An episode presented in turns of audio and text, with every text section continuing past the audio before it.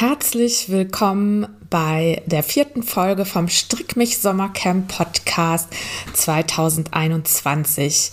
Mein Name ist Martina Behm, ich bin Strickdesignerin und ich bin eure Gastgeberin sowohl hier in diesem Podcast als auch beim Strick mich Sommercamp. Das Strick mich Sommercamp ist ein virtuelles Strickcamp, bei dem wir sechs Wochen lang gemeinsam stricken und uns dabei Hörbücher anhören. Die Anmeldung ist kostenlos im Strick mich Netz, wo wir uns auch alle gemeinsam dann noch austauschen können. Es gibt tolle Goodies für Teilnehmerinnen und wir haben gemeinsam jede Menge Spaß. Das Hörbuch der Woche ist Junge Frau am Fenster stehend Abendlicht blaues Kleid von Alena Schröder, mit der ich auch gleich im Podcast sprechen werde. Ein total tolles Buch, das mir sowohl in der geschriebenen als auch in der Hörfassung super gut gefallen hat. Und das ging ganz vielen anderen Leuten auch so. Ich wette, viele von euch kennen das schon. Und ähm, falls ihr es noch nicht kennt, ist jetzt eine super Gelegenheit, ähm, das Buch und die Autorin kennenzulernen und ähm, sich das dann gemütlich auf dem Sofa beim Stricken anzuhören. Wer Lust hat, Alena Schröder und Till Räther, den wir ja auch schon hier im Podcast hatten, live zu erleben, hat nächste Woche dazu die Gelegenheit. Am Mittwoch, den 18. August um 20 Uhr sind die beiden im Pfefferberg Theater in Berlin.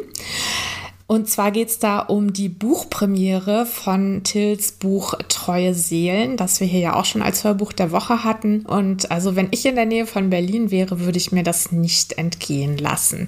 Ich verlinke diesen Termin auch in den Show Notes. Und jetzt viel Spaß mit Alena Schröder.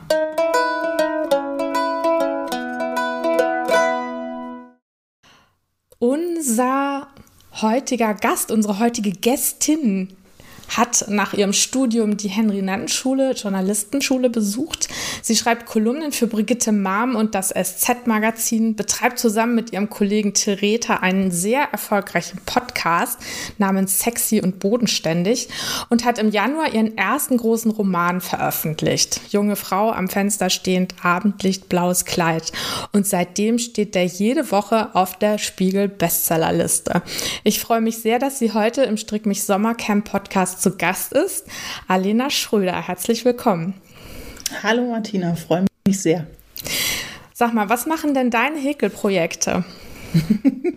ja, ähm, ich habe tatsächlich so in der Pandemie, als ich ähm, gemerkt habe, ich brauche doch noch irgendein, irgendwas äh, Hobbymäßiges muss ich mir jetzt doch noch zulegen, ähm, habe ich ange also eigentlich wollte ich tatsächlich anfangen zu stricken. Ich kann leider nicht stricken und dachte, ich bringe mir das mal eben schnell irgendwie bei. Hm, habe aber doch, weil ich kein besonders großes Talent für solche Sachen habe, gemerkt, dass es doch nicht so einfach ist, wie ich es mir vorgestellt hatte und habe mich daran dran erinnert, dass ich ja mal häkeln konnte und ähm, das hatte ich dann schneller wieder drin und dann habe ich ähm, ein bisschen gehäkelt. Und dann habe ich aber irgendwann mir eine Ukulele gekauft und angefangen, Ukulele zu spielen. und jetzt sind die Häkelprojekte so ein bisschen wieder ins, ähm, ins, sind ein bisschen in die Tüte gewandert und äh, stehen hier in der Ecke und warten darauf, dass es vielleicht wieder Winter wird. Und dann häkel ich mir, glaube ich, einen Ukulelen. Gurt oder eine Ukulelentasche oder so. Ja, das ist ja schön. Ja, es ist ja äh, auch Handarbeit sozusagen und es hat auch mit langen Fäden zu tun im weitesten Sinn. Von daher ist genau. es durchaus verwandt, würde ich sagen. Und entspannt sicherlich genauso schön. Ich klimper manchmal ein bisschen auf einer Gitarre rum, aber ich habe ich hab das nie so hingekriegt, dass es irgendwie vorzeigbar wäre. Du meinst es auch nicht vorzeigbar und die äh, Kinder lachen sich natürlich scheckig, wenn ich da mit meiner Ukulele äh, sitze. Aber das Tolle daran ist, äh, und das ist mir jetzt auch gerade erst so bewusst geworden, dass man mit äh, vier, fünf Akkorden schon echt verdammt weit kommt. Ähm, ja. auf der Ukulele. Das ja. Erfolgserlebnis war auf jeden Fall schneller da als bei meinen leider dann doch sehr kläglichen Strickversuchen. Ich muss mal bei dir ins Strickcamp kommen und ja. mir das mal Ich habe ich hab ein paar YouTube-Videos extra für Anfängerinnen. Das habe ich auch letztes Jahr in der Pandemie gemacht. Da mhm. hat meine ähm, Tochter mir gesagt, ja, mach doch mal was für äh, äh, uns Kinder, wir langweilen uns. Und da gibt es dann gibt es dann so ein, zwei Videos mit wirklich den Basics. Aber also ich will okay, dich auch na, nicht. Die Nadeln habe ich noch und die Wolle habe ich noch. Also vielleicht, ähm, vielleicht steige ich noch mal ein, weil eigentlich würde ich es wirklich gern können. Aus ganz egoistischen Gründen möchte ich eigentlich lieber, dass du dein neues Buch weiterschreibst, damit ich wieder was Schönes lesen kann. Das kann ich wahrscheinlich auch besser. Let's, let's face it. Ähm, das Stricken ist nicht mein Talent. Also diese Woche empfehle ich ja unseren Camp-Teilnehmerinnen dein Buch, Junge Frau, am Fenster stehend abendlich blaues Kleid, ähm, als Hörbuch beim Stricken anzuhören. Wie gefällt dir denn die Vorstellung, dass Menschen was völlig anderes tun, während sie deinen Worten zuhören? Ähm, na, total super. Finde ich, finde ich total gut. Erstens ist das Hörbuch ja quasi dafür gemacht, geradezu, dass man dabei was anderes äh, noch nebenher macht, also Auto fährt oder kocht oder bügelt oder eben strickt. Und stricken finde ich irgendwie die Vorstellung alleine schon entspannt mich, so als würde ich selber stricken.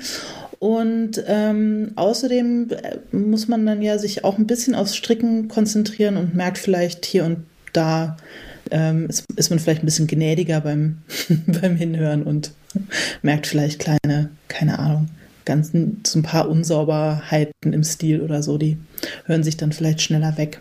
Ja, das, ähm, das ist, glaube ich, ein Irrtum. wirklich, ja, wirklich. Das, äh wieder, ein, wieder, eine Illusion geraubt. Aber nein, ich finde es total schön und freue mich äh, wahnsinnig, wenn und wüsste natürlich gerne, was für tolle Strickprojekte entstanden sind, während Leute ähm, junge Frau am Fenster stehend, Abendlicht, blaues Kleid gehört haben. Ja, also ähm, es ist so, also ich habe das zumindest schon öfter gehört, dass wenn Menschen irgendwie was mit ihren Händen machen, dass sie dann eben umso besser sich auf das konzentrieren können, was so akustisch zu ihnen kommt. Aber natürlich hm. bei einem Hörbuch, also die Erfahrung habe ich auch schon gemacht, ab und zu, wenn dann doch einen jemand von der Seite anquatscht oder man vielleicht beim Spazierengehen ist und ein Motorrad fährt vorbei oder so, da verschwinden dann schon mal so äh, äh einzelne Wörter oder Halbsätze. Also mhm. insofern ähm, ja, also es stimmt und es stimmt auf der anderen Seite nicht. Und die Projekte, die entstehen im Strick mich Sommercamp, also die ähm, gibt es dann auch auf Social Media zu sehen. Aber weil Stricken ja so ein bisschen länger dauert, ähm, gibt es wahrscheinlich dann außer von den ganz fleißigen Strickerinnen je, äh, jeweils nur ein Projekt, das dann über die ganzen sechs Wochen entstanden ist. Aber mhm. dein Buch wird sicherlich dazu beitragen, dass die besonders erfolgreich und schön werden, die Projekte. Das hoffe ich. Ja. Hattest du denn beim Schreiben schon im Kopf, dass junge Frau ein Hörbuch werden würde? War das für dich von Anfang an klar? War das ein Wunsch von dir oder war das ganz weit weg? Ähm, also das war, als ich den Vertrag mit dem Verlag hatte, war das quasi mit vereinbart. Deswegen wusste ich das relativ ähm, früh. Und ähm, ja, das äh, hat auch immer so ein bisschen was Gruseliges äh, auf eine Art. Also als die Hörbücher dann kamen, habe ich erst kurz überlegt, ob ich mir, ob ich mich traue, mir das anzuhören, weil es immer was ganz Merkwürdiges hat, sich den eigenen Text von jemand anderem vorlesen zu lassen. Und ähm, war mir nicht so sicher, ob ich das gut aushalte, ähm, mir das so anzuhören. Also nicht, weil ich äh, an der Qualität des Hörbuchs zweifle, sondern weil es irgendwie eine merkwürdige, ja, es ist irgendwie eine merkwürdige Situation, so wie man sich selbst im Fernsehen sieht oder so oder ähm, auf alten Filmen ähm, einen das manchmal merkwürdig anfasst.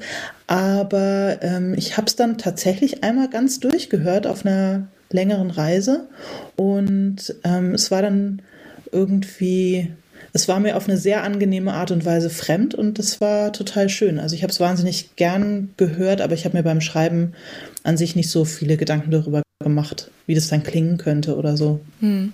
Ich habe jetzt schon von zwei anderen AutorInnen gehört, dass sie ihre Texte komplett, ihre Bücher komplett einmal laut lesen, bevor sie sie Ui. abgeben. Machst du das auch? Ähm, nein, das mache ich nicht.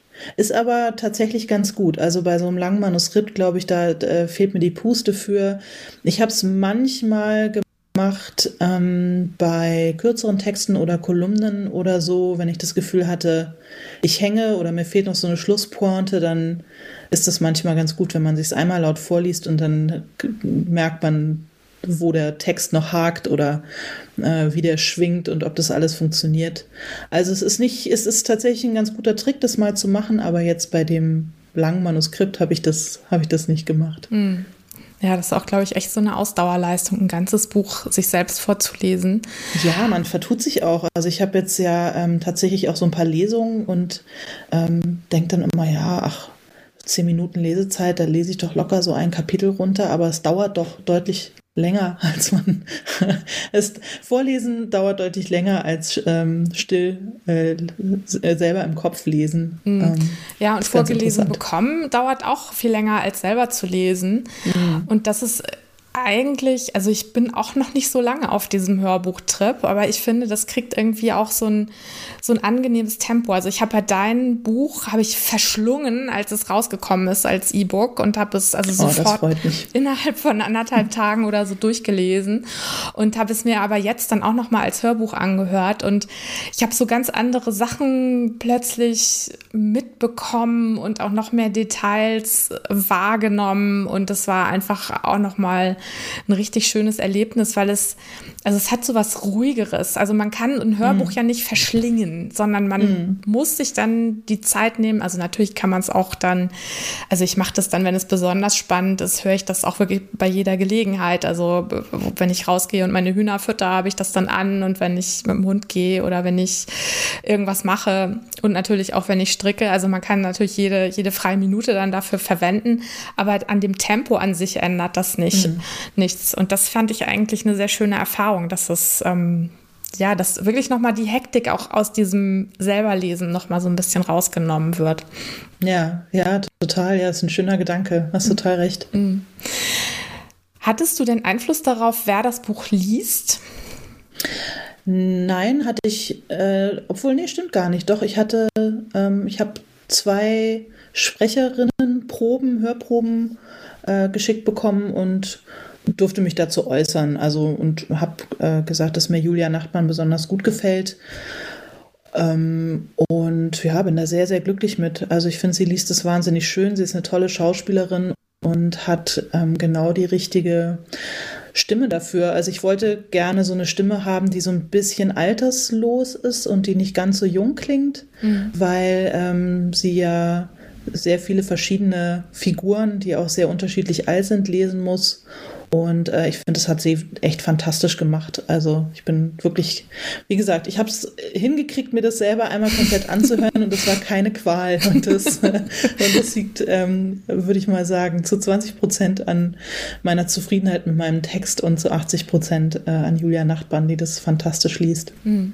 Das Buch ist ja eigentlich auch ein Berlin-Buch. Also Berlin mhm. spielt eine ganz große Rolle darin. Also es spielt äh, über weite Strecken in Berlin und für eine der Hauptfiguren ist das auch so ein Sehnsuchtsort. Also das, da will man unbedingt hin, da geht das Leben ab. Aber Julia Nachbarn, die kommt ja gar nicht aus Berlin und sie lebt auch nicht in Berlin. Ähm, fandst du, dass das irgendwie ein Problem war oder findest du, das ist egal in dem Moment? Also Julia Nachbarn ist äh, dies Jahr Profi und das merkt man nicht. Ich glaube, sie lebt in Hamburg. Ich weiß mhm. nicht, ob sie auch Hamburgerin ist. Ähm, und ja, die hat eine richtige Schauspiel- und auch Sprecherausbildung und da hört man das nicht. Es gibt nur, es gibt, aber das, da muss man schon sehr genau hinhören. Es gibt wirklich nur eine Stelle, wo man auf die Idee kommen könnte, dass sie keine Berlinerin ist. Also es wird an ein oder zwei Stellen im Buch wird so ganz dezent Berlinert und das macht sie zum Beispiel super gut. Also da merkt man es nicht.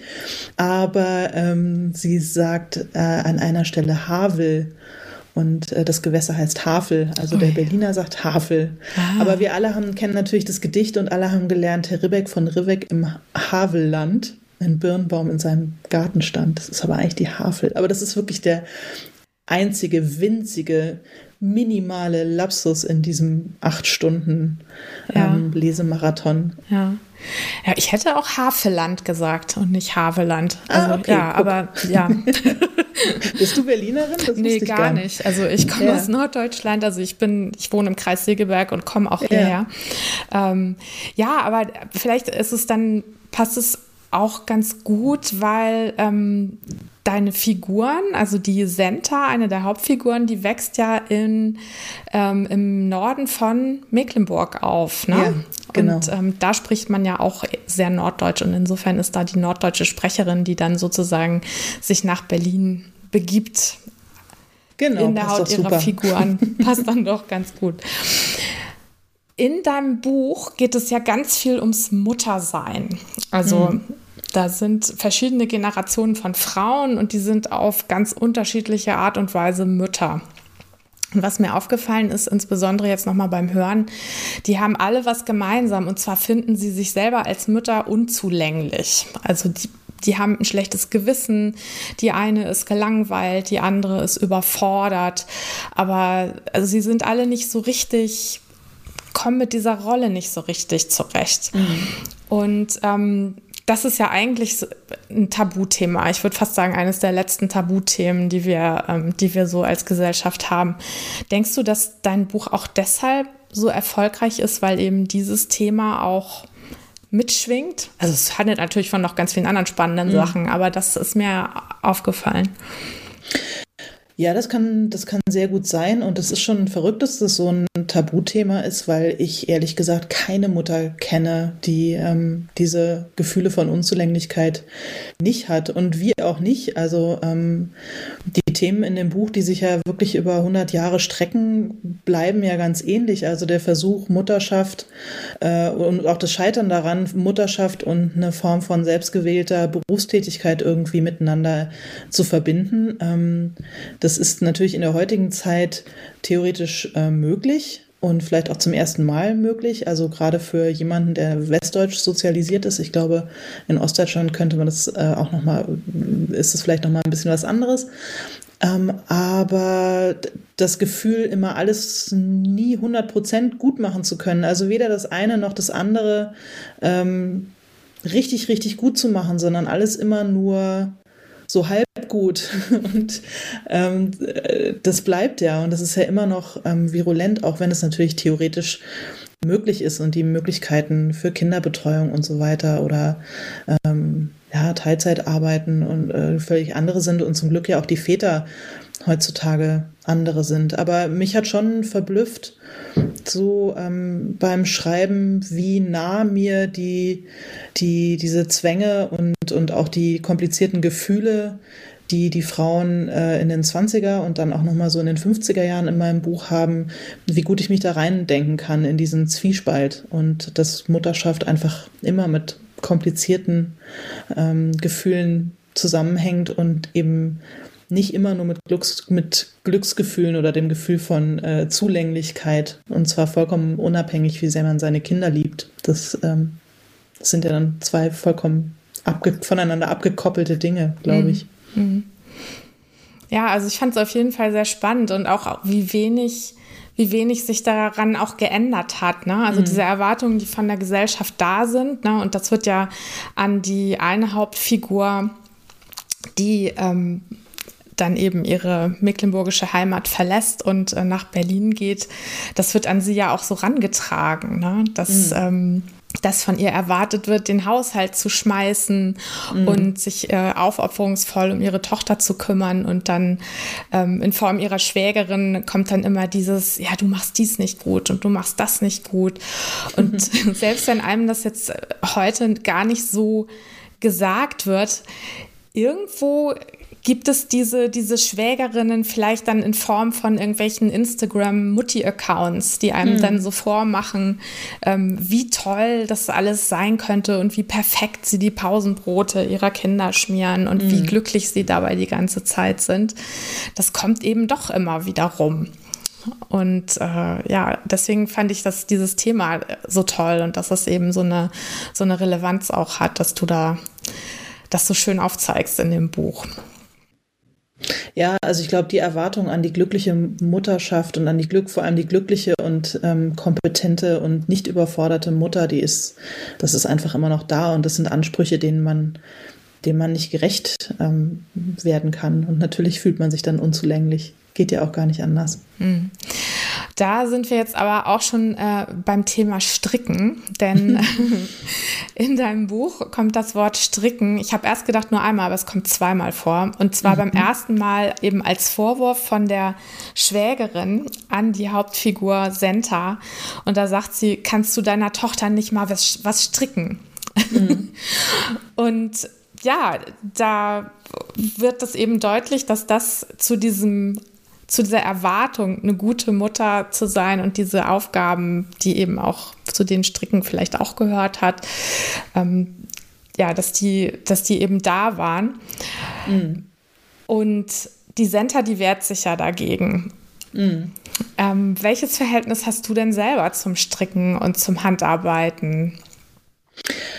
Ja, also ähm, die Szene, die du jetzt gerade angesprochen hast, die spielt natürlich in den 20er Jahren, wo man eben nicht mal schnell ähm, zu HM konnte und dafür 3,50 Euro einen Babystrampler kaufen. Also ich glaube, die Vorstellung, dass eine Frau gewisse handwerkliche Fähigkeiten, also äh, handarbeitliche, ja eben auch handwerkliche Fähigkeiten äh, mitbringt, ganz automatisch erlernt hat, ähm, die waren dann natürlich noch, noch viel stärker. Also ich glaube, ähm, mir hat noch nie einer vorgeworfen, dass ich nicht stricke.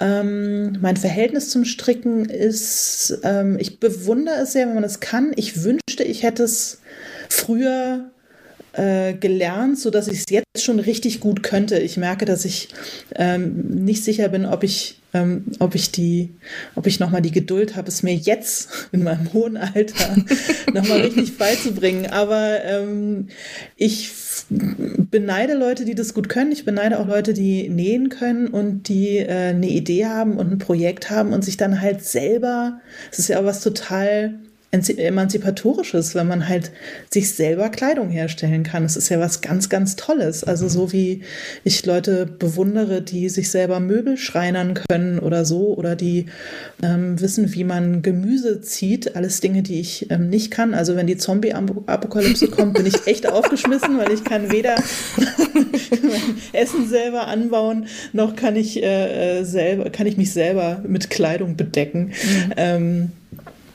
ich kann all diese Dinge nicht und ich finde es total, ähm, ja, ich finde es hat was ganz äh, Selbstermächtigendes, wenn man, wenn man sowas kann. Außerdem ist es wahnsinnig schön. Also, mhm. und es ist, wenn man was geschenkt bekommt, ich habe ein paar Mal hat mir jemand, hat mir jemand was gestrickt.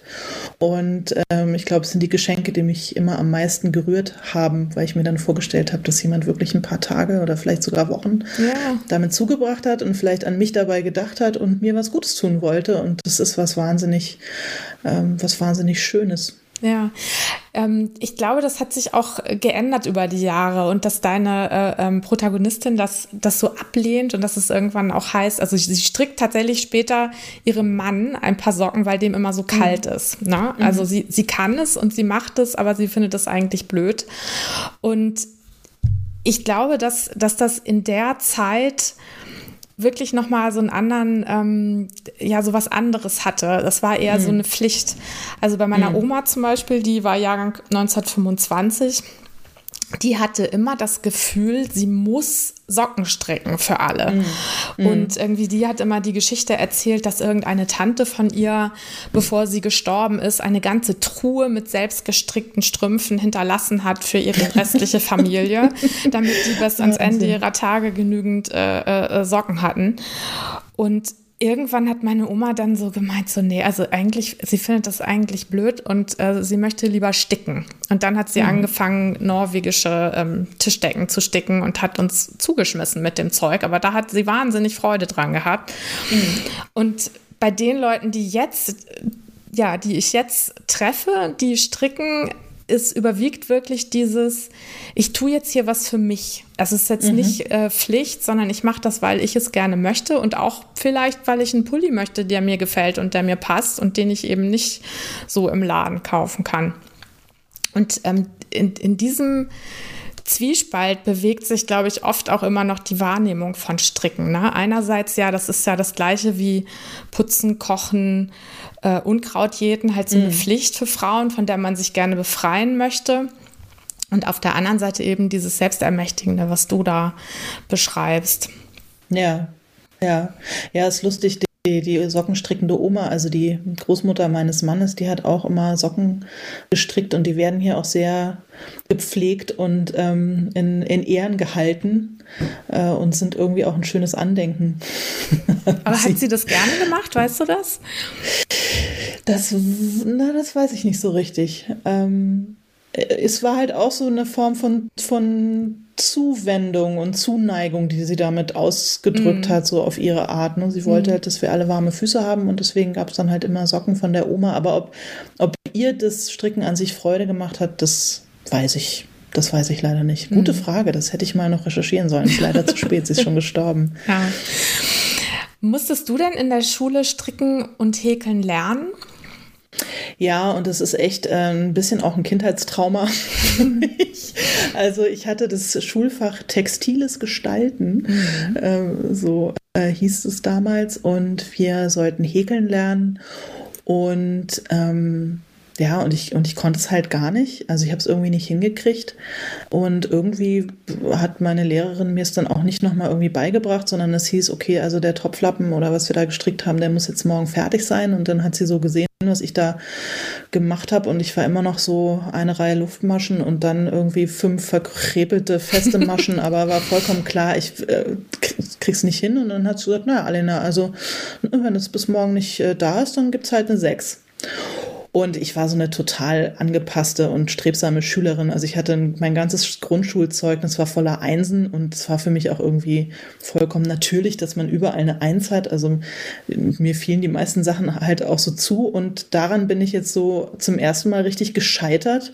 Und die Vorstellung, eine Sechs auf dem Zeugnis zu haben, die war mir so schrecklich. Also ich dachte wirklich, okay, das, das war's, mein Leben ist verwirkt ähm, ich habe alles, ich hab alles versaut und bin in der Schule irgendwie wohl komplett zusammengebrochen und äh, bin da komplett ausgeflippt und ähm, habe da rumgeschrien und geweint, weil, weil ich eine Panik hatte vor dieser Note, obwohl es, also meine Eltern, meinen Eltern ist vollkommen wurscht gewesen, die hätten sich kaputt gelacht wahrscheinlich äh, oder hätten das irgendwie hätten sich darüber amüsiert, aber es war jetzt nicht so, dass ich deswegen Ärger gekriegt hätte oder so. Es war mein mein Versagen, das mir da so vor Augen stand. Und dann bin ich also vollkommen zerstört nach Hause und habe mich meiner Mutter offenbart und ähm, die hat gesagt, na komm, dann zeige ich dir das jetzt nochmal eben schnell. Das ist gar nicht schwer. Und dann haben wir uns hingesetzt. Sie hat es mir halt noch einmal richtig gezeigt und dann habe ich irgendwie noch äh, zehn Reihen halbe Stäbchen oder feste Maschen oder was auch immer dahin ge, hingehäkelt und dann äh, gab es noch eine 2 Minus und dann ähm, äh, oh musste ich doch nicht sterben, zum Glück. Ja, aber dann hast du da ja ein ähnliches Trauma erlitten wie viele andere im Sportunterricht, ne? Also ja, das ist vielleicht ja, so ähnlich, ja. Ja, auch dieses so, wenn man es nicht kann, dann bringt es einem auch keiner bei, außer wenn man das Glück hat, irgendwie zu Hause jemand zu haben, der dann vielleicht doch die Freude an der Bewegung oder an der Handarbeit irgendwie mhm. ähm, wieder entfacht. Ähm, war das ein Fach, habt ihr das äh, gemeinsam gemacht, Jungs und Mädchen, oder war das irgendwie getrennt? Nee, das war äh, gemeinsam und meine damalige Nemesis, also der Junge, mit dem ich äh, meistens den größten Streit hatte ähm, und der, ähm, äh, mit dem ich auch mal so ein bisschen um die besseren Noten konkurriert habe und so. Der, der hat nämlich, der war, hat am besten gehäkelt. Wow. Der hat nämlich, ja, ja, der hat also echt eine Eins mit, Stäbchen, mit Sternchen. Mit Stäbchen. Äh, mit Stäbchen und Sternchen bekommen. Ja. Ähm, Sebastian Schulte, der später äh, äh, im Olympia-Ruderachter saß, also auch eine ganz andere Karriere eingeschlagen hat. Aber ähm, ja, der hat richtig super gut gehäkelt und es hat mich natürlich, äh, also zusätzlich zu der ähm, Aussicht auf eine Sechs in textiles Gestalten, hat mich die Vorstellung, dass Sebastian Schulte also mit einer Eins aus dieser Nummer rauskommt und ich so versage, das hat mich natürlich besonders gepiekst. Ja, Keine schöne Frage. Grüße an dieser Stelle. Ja, falls er strickt und das zuhört ja, und hier zuhört, genau. ähm, soll er sich mal melden. Dann können wir das nochmal ausdiskutieren. Mhm. Ja, um nochmal zurückzukommen auf das Thema ähm, Mutterschaft und Stricken. Also ich habe beobachtet auch an mir selbst, viele Mütter fangen mit dem Stricken an, um eben gerade aus dieser Situation zu Hause gelangweilt und überfordert auszubrechen. Denn also mhm. beim Stricken also wenn man ansonsten zu Hause bleiben muss und sich um kleine Kinder kümmern muss und deshalb eben sich nicht so richtig frei bewegen kann vielleicht. Beim Stricken kann man ja dann gestalten, ähm, man kann aussuchen, was das für ein Projekt sein soll, man kann auch aussuchen, ob es herausfordernd oder eher ähm, langweilig sein soll. Also man ist da selber mal der Boss und andererseits ist es aber auch ja eine Tätigkeit, die von den Frauen in der Vergangenheit einfach erwartet wurde, so wie in deinem Buch. Mhm. Also wie siehst du denn Stricken und Handarbeiten vor diesem Hintergrund auf der Emanzipationsskala? Das haben wir eben schon so ein bisschen gestreift, das ja, Thema. Ja, also wie gesagt, ich finde, es hat was total Selbstermächtigendes und ich glaube, also wenn ich an mich selber denke, an die Zeit, als meine Kinder noch kleiner waren, ähm, waren so die, so die Ruheinseln, die man so hatte. Ähm, die habe ich halt meistens irgendwie gefüllt, indem ich irgendwie auf dem Bett gelegen und mal an die Wand geguckt habe oder irgendwie sowas. Und das ist natürlich dann was, wo man erst recht leicht gestört und abgelenkt wird, weil man ja ähm, für andere sichtbar jetzt gerade eigentlich nichts macht oder nichts zu tun hat.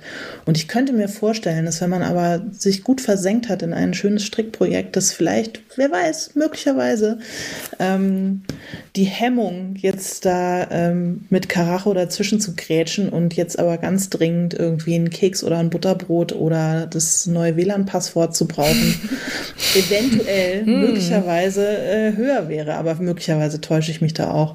Also ich glaube, es könnte sowas, es könnte was, ähm, ja, eine ne, ne Zeit, die man so tatsächlich irgendwie für sich hat und die man mit etwas füllen kann, was vielleicht auch so ein bisschen so einen meditativen Charakter bekommen kann und wo man so ein bisschen seine Kanäle wieder neu sortiert und, und ein bisschen Gedanken ordnet und so.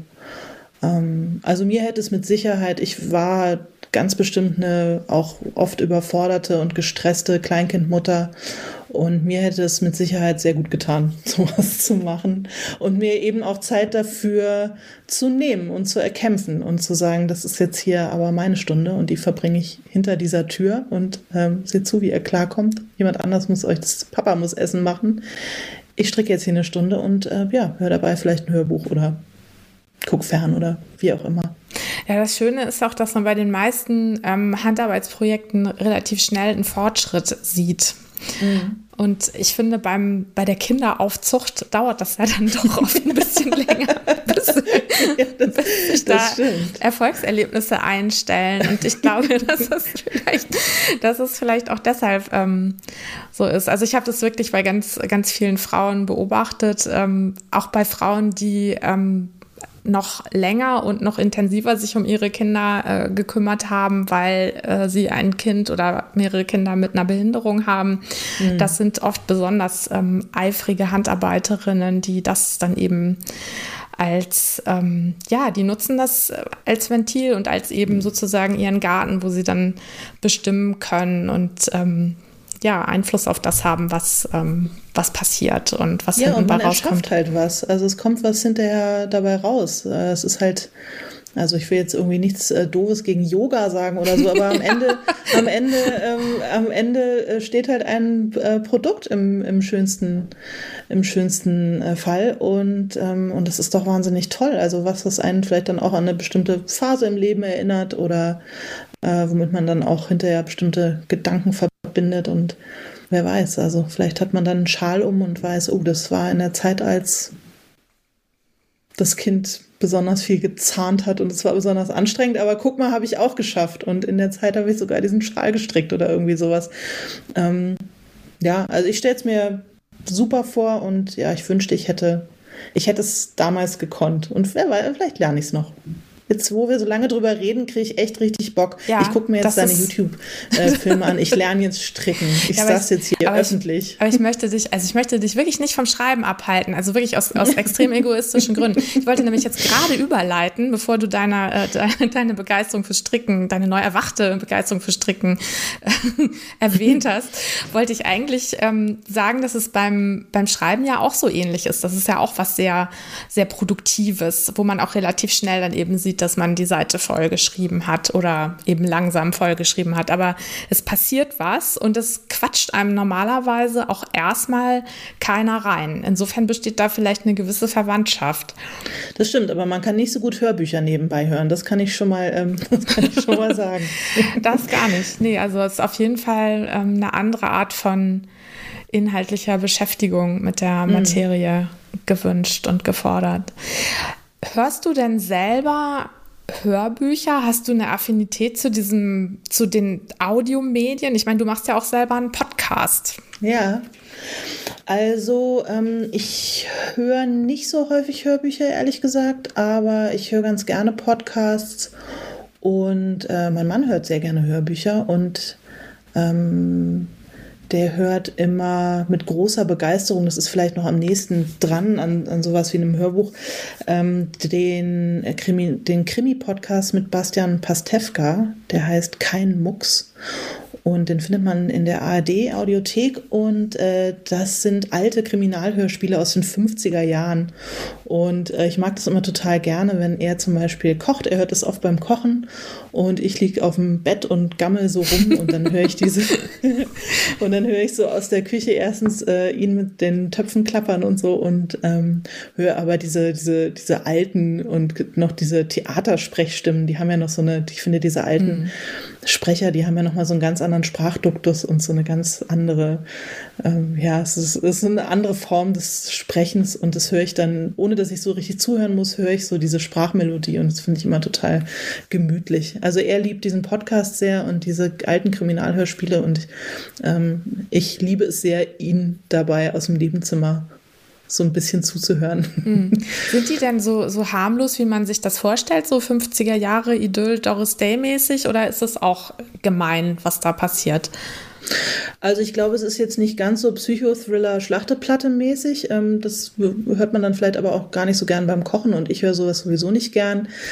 Ähm, nee, ich glaube, das sind, das sind schon so, ja, so, so Edgar Wallace-mäßige ähm, Geschichten und ähm, was, was man gut so nebenbei hören kann, ohne dass man das Gefühl hat, man muss doch lieber die Fenster schließen und äh, nochmal gucken, ob man die Haustür ordentlich abgeschlossen hat und sich total gruseln muss. Ich bin nicht sicher, da muss ich ihn vielleicht nochmal fragen, wie gut manche von denen gealtert sind, was so äh, Gender-Fragen be betrifft und äh, die klischeehafte Zeichnung speziell von Frauenfiguren.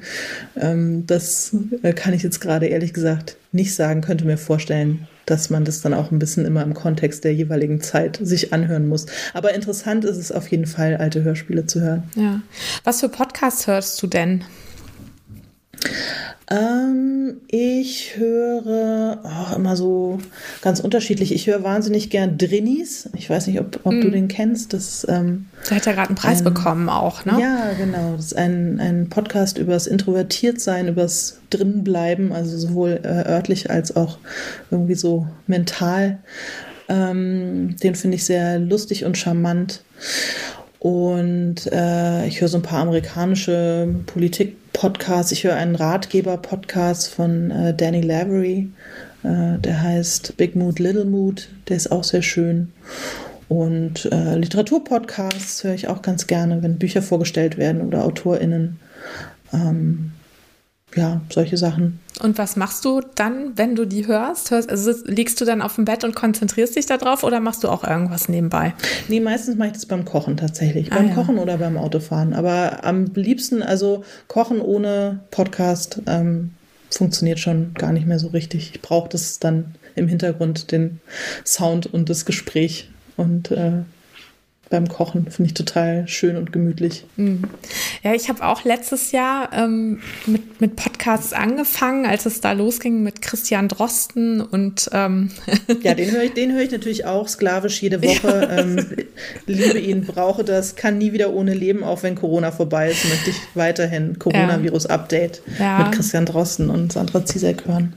Aber das wurde mir irgendwann, irgendwann war das zu viel Info und dann mhm. habe ich gedacht, ich möchte jetzt lieber was hören, was, ähm, was nichts mit meinem Leben und nichts mit den Problemen, die wir im Moment haben, zu tun hat. Und dann habe ich angefangen von Elena Ferrante, mhm. die ähm, die neapolitanische Saga, heißt es ja auf ja. Deutsch, äh, mir anzuhören. Und ich habe erst gedacht, ja, super, meine geniale Freundin hört sich gut an, höre ich mal rein.